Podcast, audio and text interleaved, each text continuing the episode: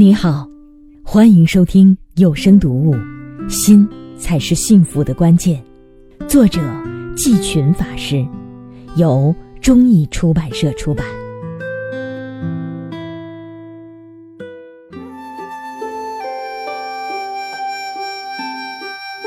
正念使浮躁远离。二零一一年五月，观自在禅修营开示。季群法师。一，浮躁的时代，浮躁的心。很多人都在说，今天是一个浮躁的时代。这种浮躁表现在哪里？不在别处，就在我们每个人身上，在我们当下的心理状态。我们不妨看看自己的心，其中有多少妄想在此起彼伏？又有多少情绪在纠缠不休？在这些没完没了的念头中，我们就像波涛上摇曳的孤舟，时而被冲向这里，时而被甩向那边，片刻不得安宁。现在有个说法叫亚健康，事实上，这正是多数人面临的现状。似乎还没有病倒，但潜在的问题很多，健康的隐患很多。值得关注的是，亚健康不仅是身体上的，同时也是心理上的。对于现代人来说，交通和资讯的发达已经使我们的生活空间比以往有了极大拓展，但我们的内心并没有随着视野的开阔而开阔，正相反，它似乎有了更多的焦虑、恐惧、紧张，有了更深的忧郁、孤独。不安，这些情绪就像不速之客，常常在我们毫无防备的情况下突然造访，并且轻易的反客为主。于是乎，我们只能在情绪的攻击下束手就擒，毫无招架之力。想静静不了，心乱如麻；想睡睡不着，辗转反侧；想放放不下。患得患失，可以说很多人甚至已经失去了休息的能力。原因是什么？就是当我们面对各种情绪时无法自主，只能无奈地处在被选择中。当焦虑袭来，我们无法化解；当孤独袭来，我们无法回避；当忧郁袭来，我们无法对抗。我们只有被动的承受着。又或者投入另一个目标来转移焦虑、孤独带来的痛苦。我们常常把时间消磨在没完没了的工作和娱乐上，以为这样就能把痛苦远远地甩在身后，让他追不上。事实上，这种做法只能让心变得迟钝，变得麻木，变得对痛苦不那么敏锐，不那么在意。除此之外，什么也改变不了。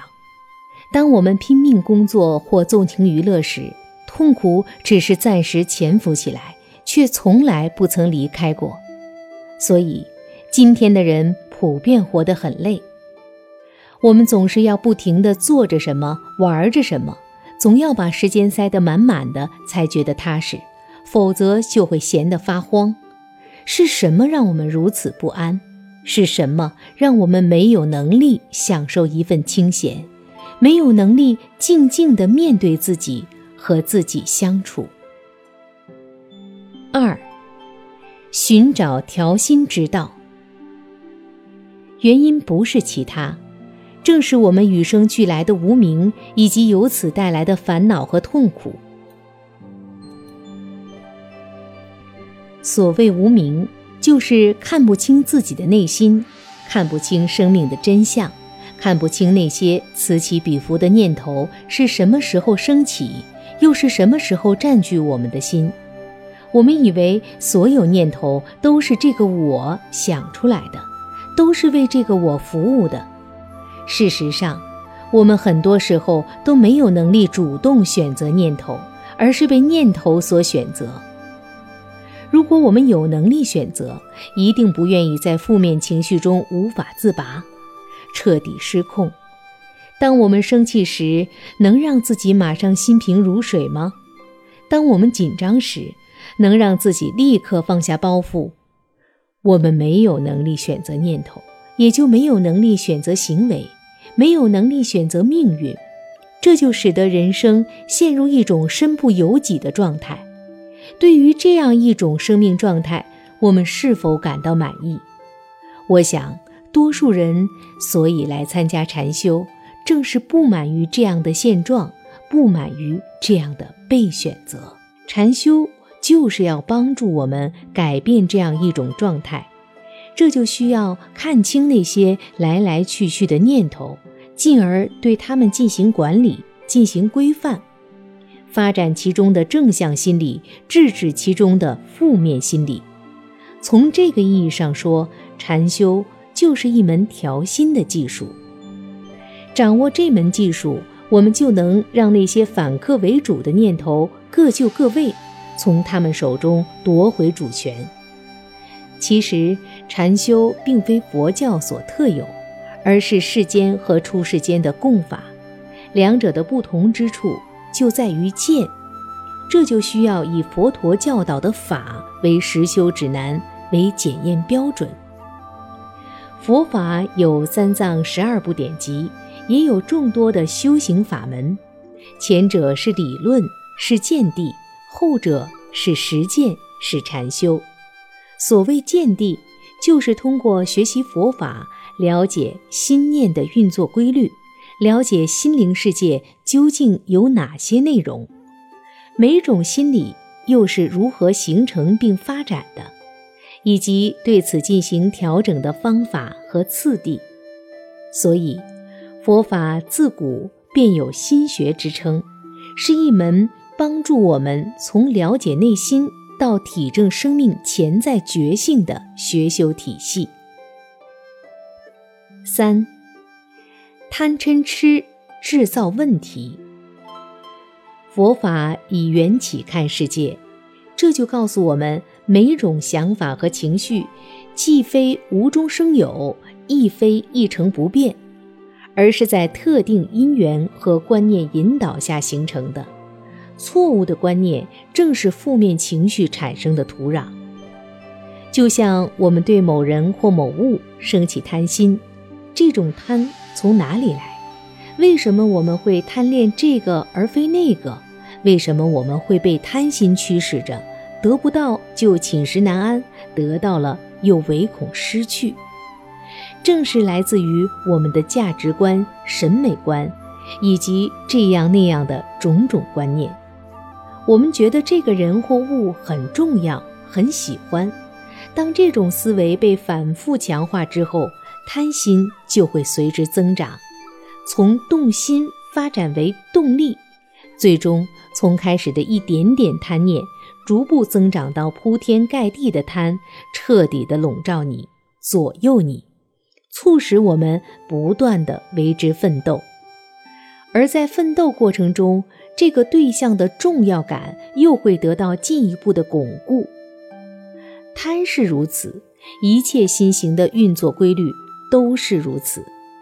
我们对某人升起嗔心，反复想着他的坏处。嗔心就会迅速扩大，我们对自己升起执着，时时想着自己的长处，我慢就会随之增长。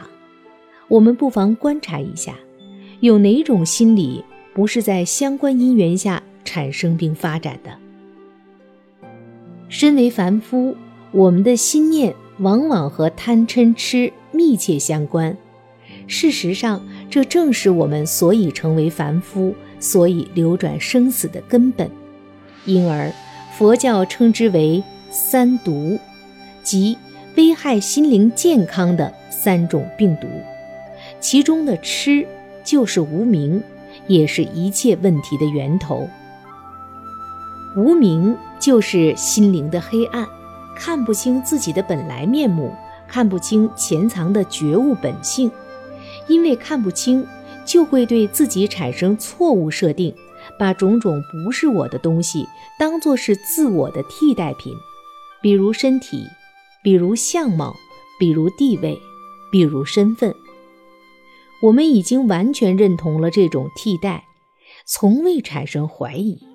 对很多人来说，如果连这个与生俱来的身体都不能代表我，恐怕是一个近乎荒谬的观点，并且远远超出我们的理解和承受力。事实上，我们安立为我的这一切，我们所拥有的身体、相貌、地位、身份，虽然和我们有关，但只是暂时而非永久的关系，更不能真正的代表我。如果对这一点定位不清，就会产生坚固的执着，进而形成依赖。因为依赖，就希望它是永恒的，希望身体永远健康，希望相貌永远年轻，希望地位永远稳固，这样才足以成为我们的支撑，让我们觉得安心，觉得安全。但我们面对的现实是。身体会死亡，相貌会衰老，地位会失去，身份会改变。不必说整个世界，仅仅是我们生活的这个城市，每天都有许许多多的人走向死亡，每天都有许许多多的天灾人祸发出警报。这些现实不断冲击着我们的安全感，使我们觉得这些依赖是岌岌可危的，是靠不住的。仅仅因为担心失去自己所拥有的，就足以使我们产生焦虑，甚至非常严重的焦虑。一旦真的失去，孤独、沮丧乃至嗔恨就在所难免。所以说，各种负面情绪的根源就在于贪嗔痴，而由无名产生的种种错误观念。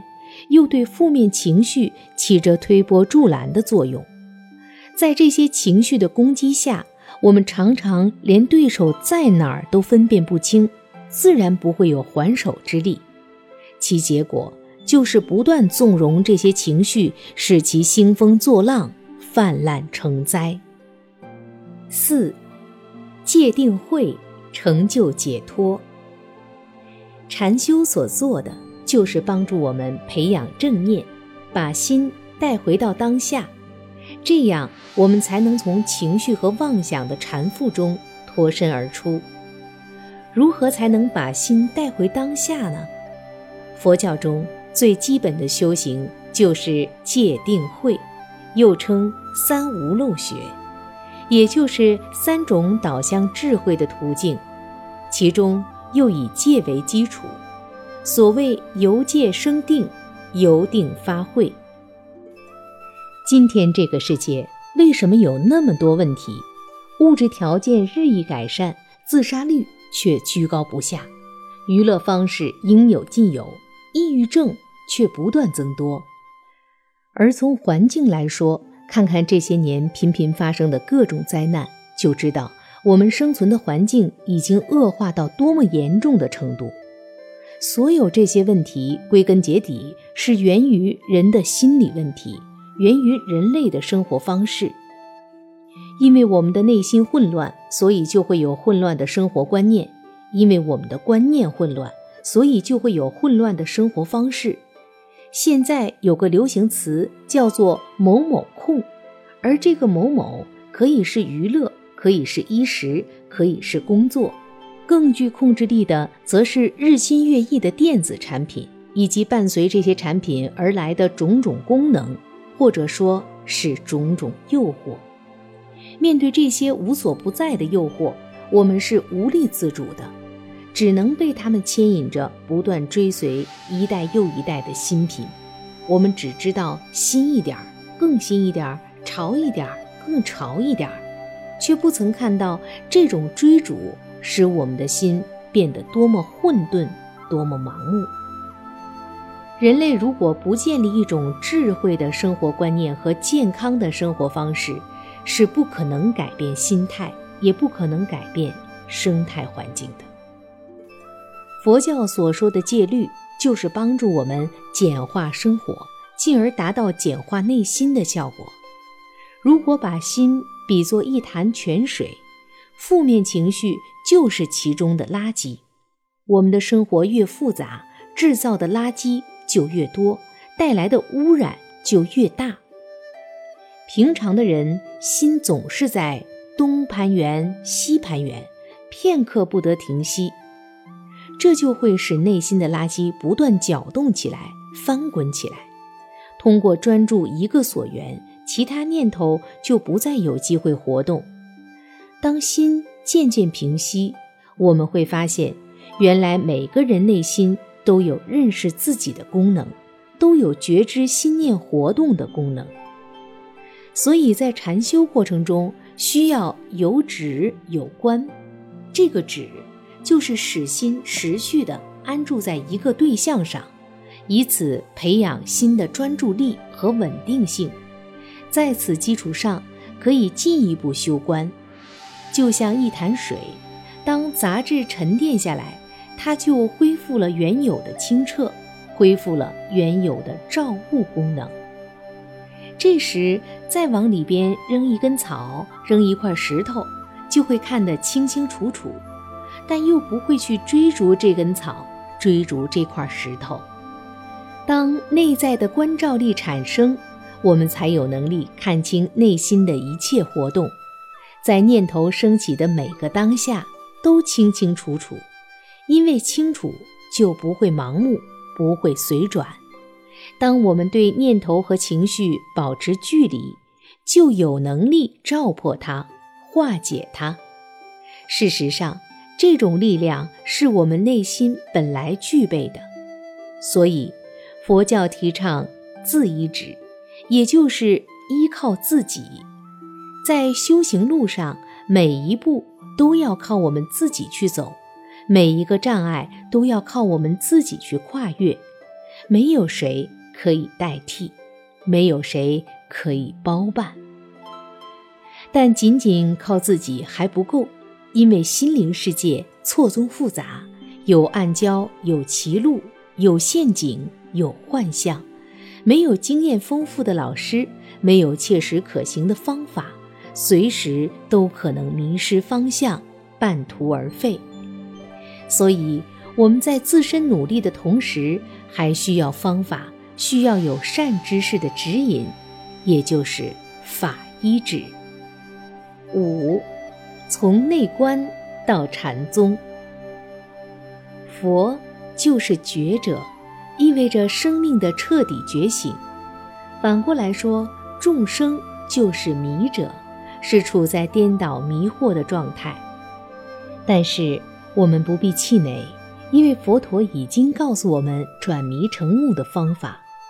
佛陀出现在这个世间的最大贡献，就是发现每个众生都具有觉悟的潜质，具有自救的能力。这个觉悟潜质就是佛性。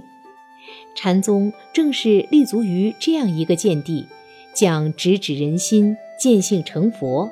所谓直指，就是通过特定手段，帮助学人以最直接的方法去体认心灵内在的觉悟本性，从而完成生命的自我解脱。这也就是六祖坛经所说的“菩提自性本来清净，但悟此心，直了成佛”。每个人都具有本来清净。无垢无染的菩提自性，只要体认到这个觉悟本性，我们在生命的某个层面就与佛菩萨无二无别了。也正因为方法直接，手段猛利，所以禅宗对学人的根气要求很高，必须上根立志方可。所谓上根立志，就是心灵的尘垢很薄，只有这样。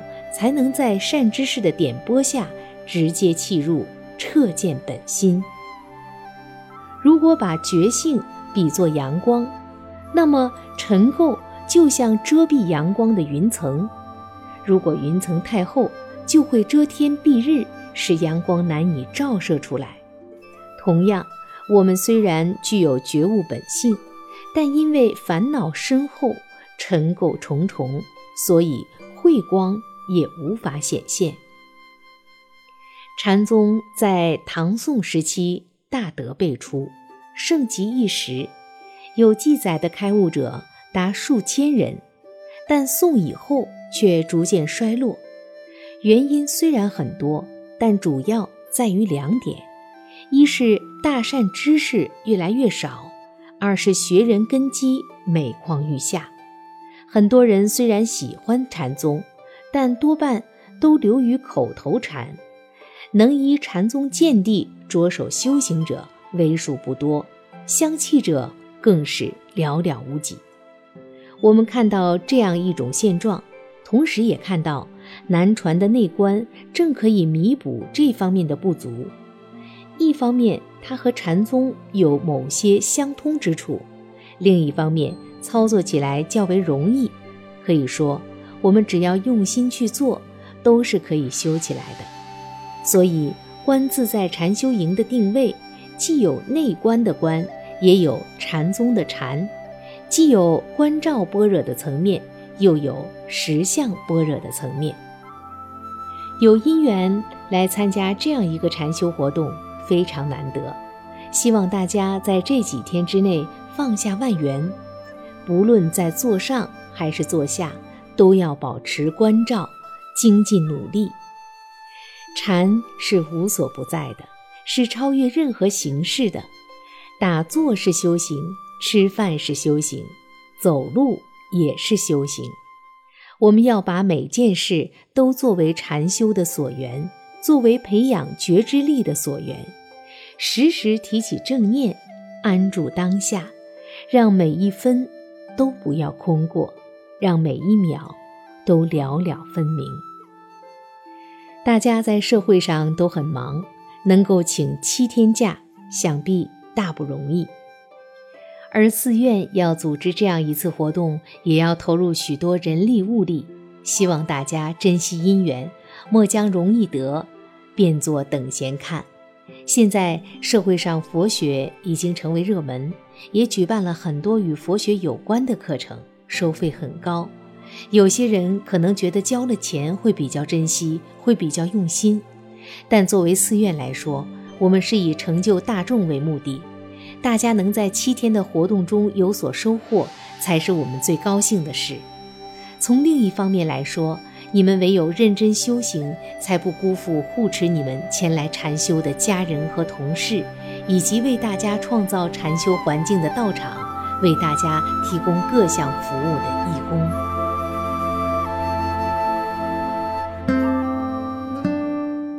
以上节选自有声读物《心》。才是幸福的关键。喜马拉雅搜索“云水三千”，收听更新。我们下次见。